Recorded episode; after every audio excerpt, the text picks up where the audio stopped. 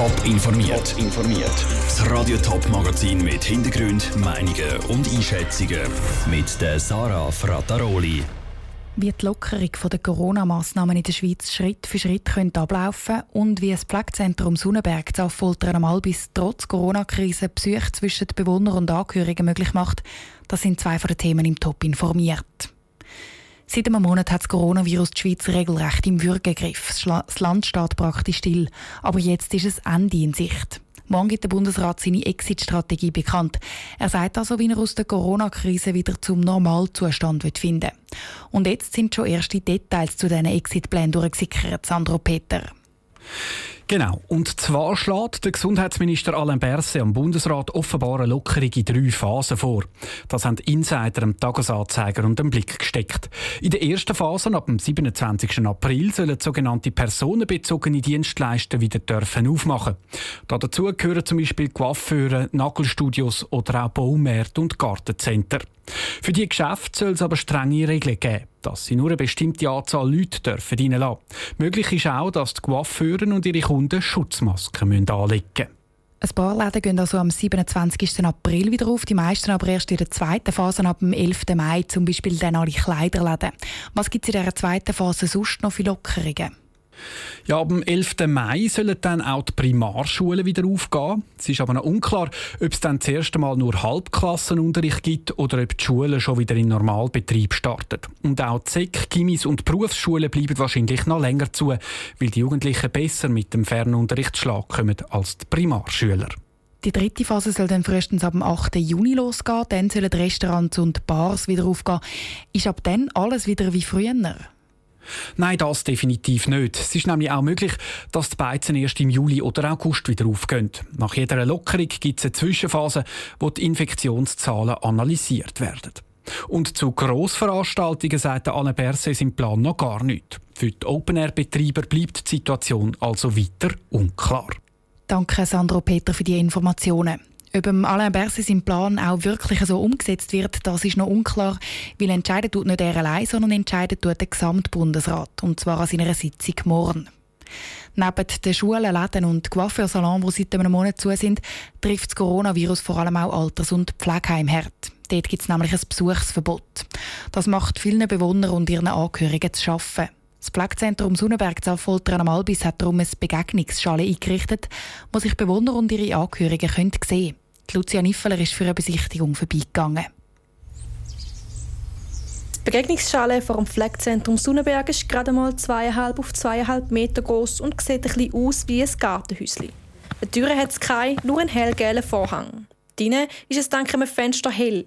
Mitten durch den Raum geht eine Plexiglasscheibe, die Besucher und Bewohner voneinander trennt. Reden können sie entweder direkt durch die Scheibe oder über ein Telefon, das auf einem kleinen Tisch liegt. Eine Besucherin erinnert den Aufbau noch an einen anderen Ort. Wir haben schon vorher einen Witz gemacht, es ist so wie in der Kiste, quasi im Gefängnis, per Telefon und schnell ein bisschen am Spiegel heben und so. Aber ich finde es eine tolle Möglichkeit, was sie da gemacht haben, dass wir uns so wieder mal sehen können. Ich finde es auch toll, ja. Damit sich die Leute eben möglichst wenig wie im Gefängnis fühlen, ist die Schale mit ganz vielen Bildern dekoriert. Auch außen ist fest daran geschaffen worden, dass die Schale freundlich wirkt. Auf die Seite sind Blumen aufgemalt, beim Eingang Vögel.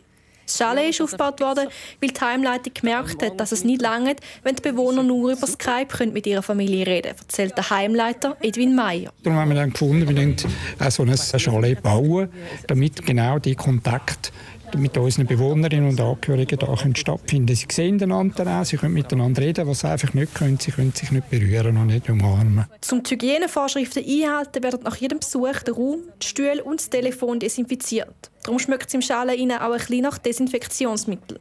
Die Besuchszeit selber ist begrenzt auf 20 Minuten, damit möglichst viele Leute vom Angebot profitieren können.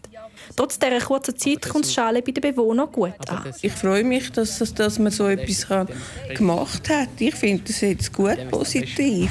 Man kann sich schon auch wieder unter anderem, und das ist halt schon selber, wenn sie, wie sie mir einmal besuchen. Ich freue mich jedes Mal auch. Die Bewohnerin würde zwar ihre Schwester, die sie gerade besuchen kam, gerne umarmen. Aber das geht jetzt halt nicht. Das können sie dann wieder, wenn die Corona-Krise vorbei ist. Mhm. Der Beitrag von Lucia Niffeler. Das Chalet bleibt übrigens nur so lange, wie die Corona-Massnahmen gelten. Nachher muss es wieder abgebaut werden. Die Temperaturen werden langsam wärmer. Für alle Bötler heisst es gleich, ab in den Keller und das Schlauchboot abstauben. Das Böteln ist aber gar nicht so ungefährlich. Letztes Jahr sind gerade ein paar Mal Leute auf dem Rhein Wiffe reingetatscht. Wiffe, das sind die Pfähle aus Holz, die im Fluss den Schifffahrern beim Navigieren helfen. Bei einem von diesen Wiffenunfällen auf dem Rhein letztes Jahr ist sogar jemand gestorben. Stimmen aus der Politik haben wegen dem tödlichen Unfall eine Alternative zu den Wiffen im Rhein gefordert. Heute haben die Behörden jetzt bekannt gegeben, was sie für die nächste Bötli-Saison planen. Selin Greising. Die Wiffe bleiben im Rhein, weil die Wiffe zeigen ganz genau an, wo es im Rhein zum Beispiel eine Untiefe oder eine Strömungsänderung gibt. Das ist für die Schiffskapitäne wichtig und auch ein GPS könnten die Wiffe laut der Behörden nicht ersetzen. Vier von 50 Wiffen können rausgezogen werden. Die anderen sind im Rhein unverzichtbar. Die Behörden starten aber eine Präventionskampagne, erklärt Marcel Kuhn von der Seepolizei Thurgau große Plakat, wo man teilweise am Rhein am Ufer aufstellt, aber auch zum Beispiel an einem Kursschiff kann anbringen, wo dann ein provokative Hinweissprüche draufstehen. Es wird zum Beispiel ein Spruch wird sein, Wiffen küsst man nicht oder Vollbremse kann ich nicht bei einem Kursschiff. Die Bötler sollten also immer genug Abstand von Schiff und Wiffen halten. Darum sollen die Bötler am besten mit einem Schlauchbötli auf den Fluss. Die aufblasbaren Einhörner oder Flamingos sind laut Marcel Kuhn nicht die beste Idee, weil das Problem an diesen Spaßbadegeräten ist einfach, dass sie mit dem nicht schlau navigieren können und dann können sie einfach auch nicht ausweichen, wenn sie irgendwo in den Weg kommen und aus dem Grund finde ich jetzt so einen Flamingo, den dürfen sie im stillen Wasser, kann man den brauchen, aber der gehört nicht unbedingt auf den Rhein. Für ein sicheres Bötle ist darum wichtig, ein Bötli mit einem guten Ruder zu haben. Und alle Bötle sollen während der Fahrt den Fluss genau im Auge behalten und sollen auf keinen Fall ihr Boot mit einem anderen zusammenbinden. Celine Greising hat berichtet. Auf dem Rhein gibt es darum auch immer wieder Kontrollen, wo die Polizei kontrolliert, ob die Leute mit ihrem Bötchen das Ufer rudern. Top informiert, auch als Podcast. Mehr Informationen gibt es auf toponline.ch.